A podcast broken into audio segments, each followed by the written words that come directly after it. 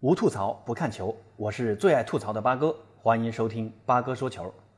今天凌晨，世界杯亚洲区十二强赛战罢第三轮，咱们中国队凭借吴磊的读秒绝杀，主场三比二战胜了小组实力最弱的对手越南队，收获了开赛以来的首场胜利。同组的一场焦点之战，沙特队对阵日本队，日本中场柴崎岳送出乌龙助攻，被沙特人捡了个便宜，一比零小胜日本队。沙特由此三连胜，与三比一战胜阿曼的澳大利亚同积九分，排名前两位。而日本队和阿曼队还有咱们中国队同积三分，但因净胜球因素排名小组第五。越南队呢，三战全败，排名最后。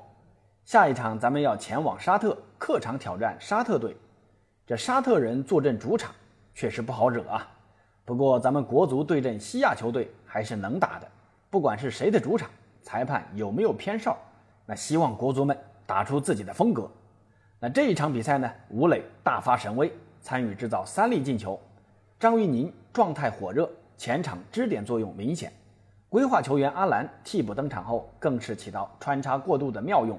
还有一次精妙的倒钩攻门，差点改变比分呢。这下一场，李铁知道得好好规划一下前场球员该怎么选择了。而且相比越南。面对技术更加细腻、身体更为强壮、速度更加快捷的沙特队，预计我们还会是以防守为主。日本队呢，这场跟沙特对攻，结果打了个势均力敌。咱们打日本还输个零比一呢。那下一场打沙特，该守还是要守的。这一场右后卫王刚又伤了啊，那下一场估计还是要张琳芃顶上去的。那谁来搭档蒋光太，就会是个悬念了。于大宝昨天替补上去打了半个小时，发挥还是不稳定的。越南人抓住中路的弱点，连扳两球。当然了，这也跟越南人在两个边路打不开局面，强攻中路有关。那下一场沙特人肯定也能看到这一点啊，所以这于大宝打中卫还是有点够呛的。李阳倒是可以上去打一打，就看下一场李铁会怎么选择了。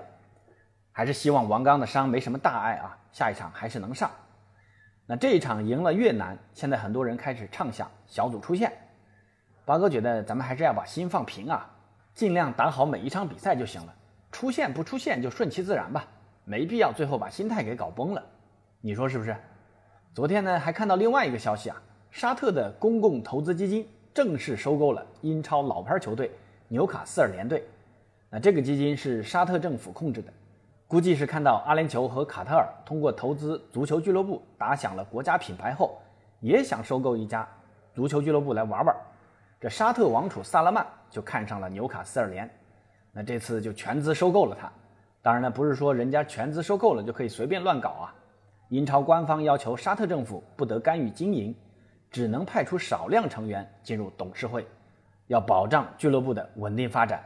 但参考曼城和大巴黎的做法。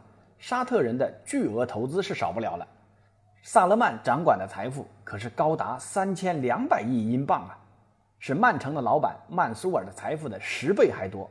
这英超榜一大哥就此诞生了，以后英超 Big Six 在不久的将来得改称为 Big Seven 了。咱们再说说世界杯南美区预选赛的两场比赛，巴西三比一客场战胜委内瑞拉。上半场，委内瑞拉由拉米雷斯头锤破门，先拔头筹；而巴西则是到了下半场七十一分钟，才由马尔基尼奥斯头球扳平。到了比赛尾声，巴西连入两球，以九战全胜的战绩排名榜首。而排名次席的阿根廷零比零和巴拉圭握手言和，比赛打得确实非常沉闷啊！梅西除了有一次任意球略微偏高以外，也没什么突出的发挥。不过也确实创造了几次有威胁的传球，但可能是巴拉圭的防守太过粗犷，阿根廷整体踢得比较收敛。国米前锋华金科雷亚发挥有点欠佳，几次绝佳机会都没有把握住。这阿根廷还是缺少一个终结能力强的前锋啊！这搞不懂为啥不上国米锋霸劳塔罗马丁内斯呢？南美区的比赛每个对手都不好打呀。话说这次国足如果真的拿了亚洲区第三呢，要跟南美洲的第五名争夺一个出线名额，这极有可能就是巴拉圭或者哥伦比亚。看了今天巴拉圭的表现，你说这国足该怎么打？哼！好，今天的介绍就先到这儿吧。对于接下来的对阵沙特的比赛，你有什么看法？欢迎在评论区留言。咱们下期节目见。